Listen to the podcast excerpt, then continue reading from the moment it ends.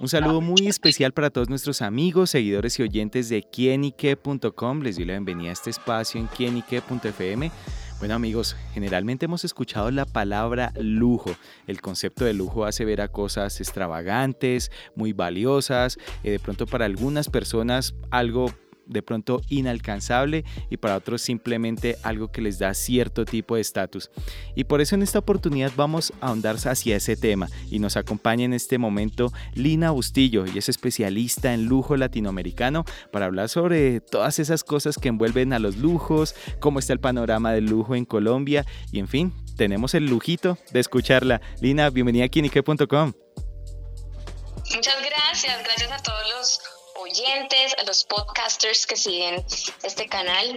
Y bueno, vamos a darnos esa, esa oportunidad de resignificar un poco esa palabra lujo. Y, y bueno, estoy muy feliz de estar acá. Muchas gracias. Bueno, Lina, pues gracias por haber aceptado esta invitación. Y bueno, empecemos como en qué podemos considerar que es un lujo, Lina. Bueno, mira, yo creo que eh, hoy en día es es muy interesante poder reevaluar este concepto y entender que muchas veces la palabra lujo se utiliza como una palabra de mercadeo, eh, donde por ejemplo frases como descuentos de lujo, que eso nos pone locos la cabeza, ¿no? Y por otro lado, entender que el lujo tiene, tiene eh, características como ser circunstancial, como que es aleatorio y es eh, individual, es relativo. Entonces, digamos que vamos aquí desdibujando un poco esos estereotipos y prejuicios que tenemos sobre el lujo que a veces nos genera puntos ciegos y no nos permite apreciar los diferentes tipos de lujo que hay. Claro, bueno, bien lo dice Línea, es como, como ese estereotipo, ¿no? En la palabra, porque yo puedo decir, uy, yo tengo un carro lujoso, o lo puedo mirar si es algo como subjetivo porque un carro lujoso puede ser, no sé, un Porsche, un Ferrari, pero se puede decir que yo tengo el lujito de tener un carro más modesto, pero es mi carro y en el que me lleva y me trae eh, y simplemente lo tengo. Pero hacia hoy, hacia el lujo, se habla mucho también de la comodidad y como de ese estatus, como de pronto desglosar la palabra hacia ello y hacia ciertas cosas. Pues sí, mira que esto que mencionas me parece muy chévere que lo traigas a colación porque alrededor de este concepto de lujo, eh, digamos que la invitación es que nosotros podemos pasar una raya, digamos, mental en ese concepto. Y de un lado pongamos todo lo que es extrínseco del concepto y por otro lado todo lo que es intrínseco. Extrínseco es todo lo que no es propio de, entonces aquí normalmente encaja todo lo que son esos elementos psicosociales que le ponemos como individuo. Por ejemplo, todo lo que mencionas ahí de eh, que sea algo ostentoso, que sea algo superfluo, que sea algo más de como de posicionamiento social, ahí entra el ego.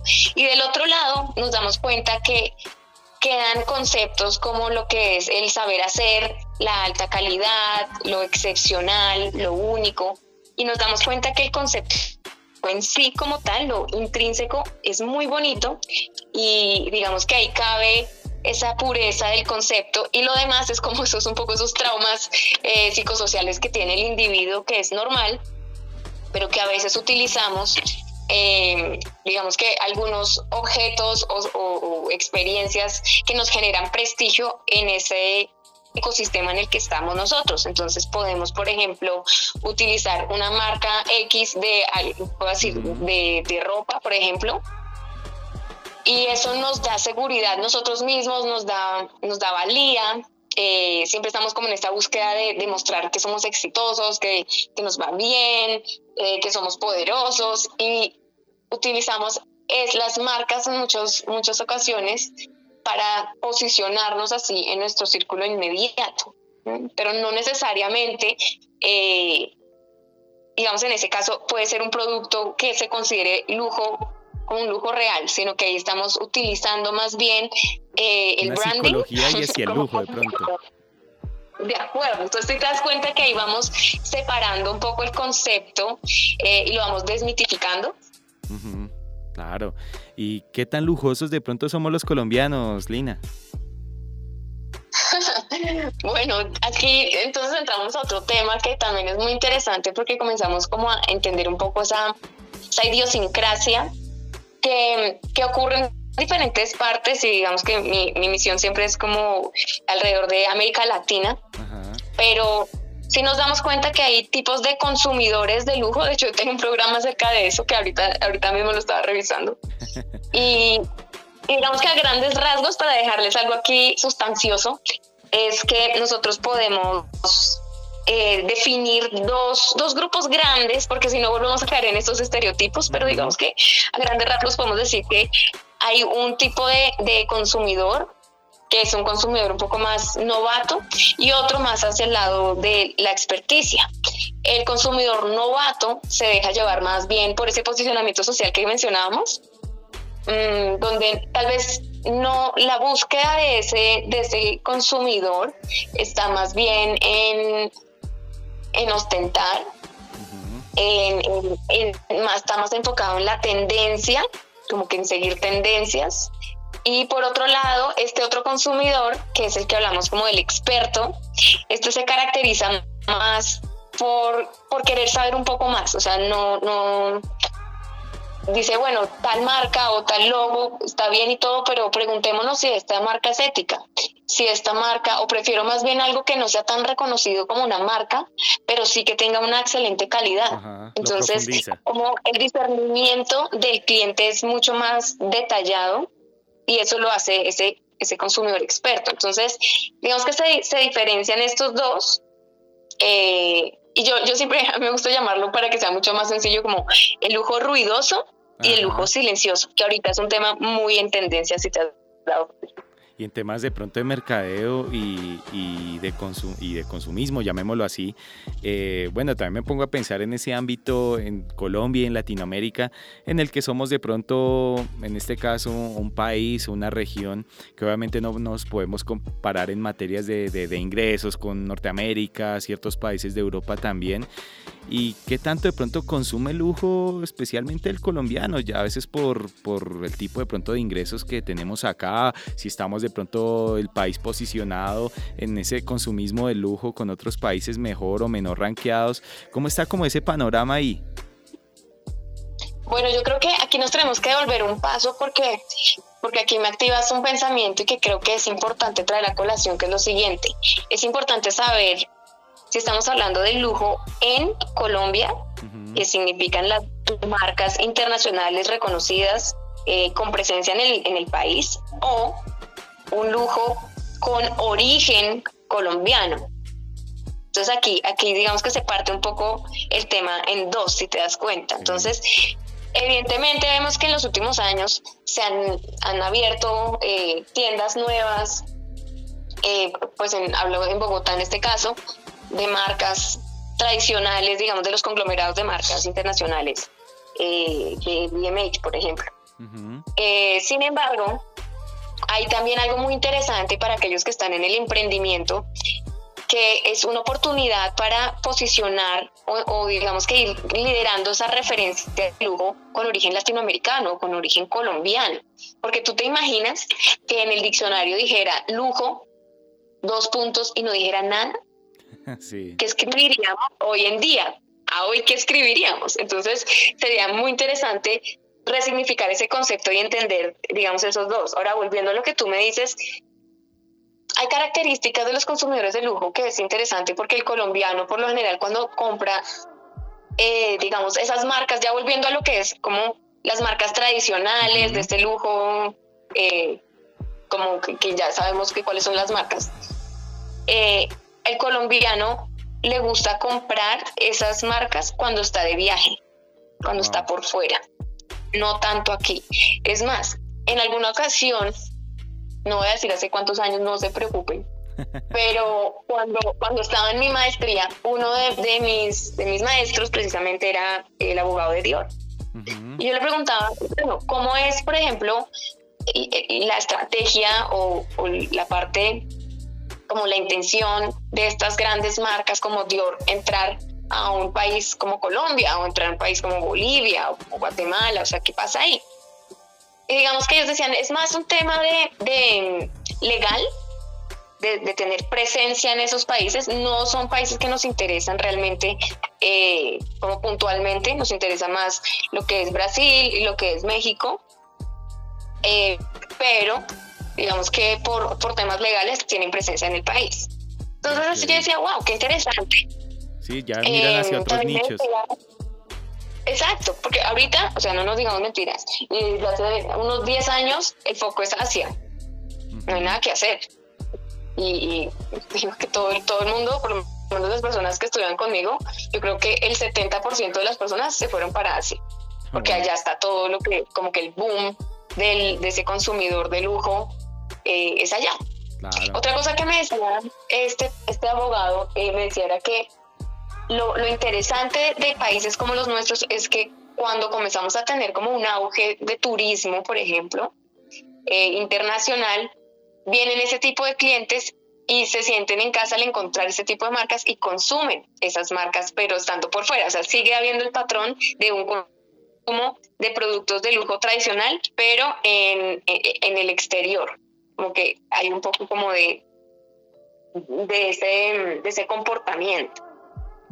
Y hablando de, comportamientos de pronto y, en ese tema de consumo acá en Colombia, ¿cuáles son esos más artículos lujosos que más se consumen de pronto acá, que más consigue un colombiano?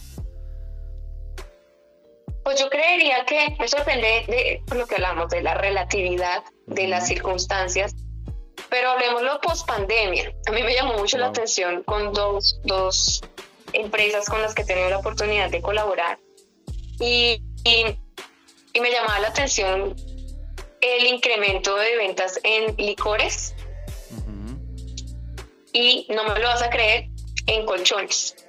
¿Colchones? sí. Wow. Entonces, aquí lo que estamos hablando es, eh, el argumento es el siguiente. Uno, evidentemente el tema del bienestar.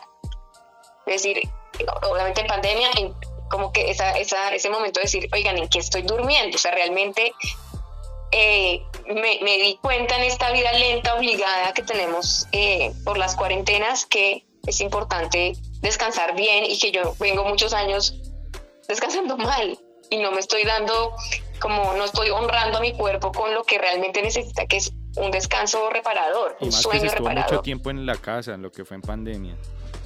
Exacto, entonces eso generó un aumento de ventas en, en colchones y todo lo que tiene que ver como con bienestar en, en casa.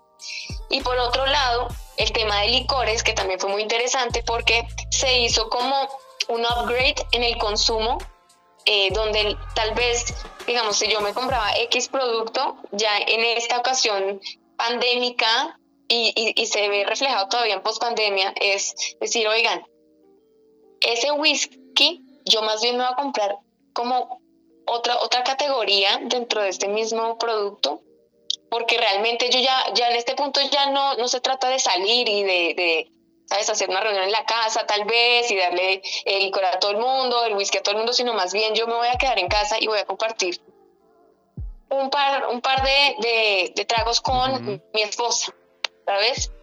Y disfrutar realmente lo que estoy haciendo y me compro un, un no sé, eh, un buen producto para maridarlo y poder tener una experiencia distinta, digamos, a lo que nos genera la vida rápida, que a veces ni siquiera degustamos ni, ni, expresamos un poco como eso. Entonces, esa vida lenta nos generó un poco más de, de como detenimiento y de apreciación por, por cosas sencillas y, y, bueno, digamos que dentro de esta categoría entran estos dos productos que tengo que compartirlo porque me llamó mucho la atención.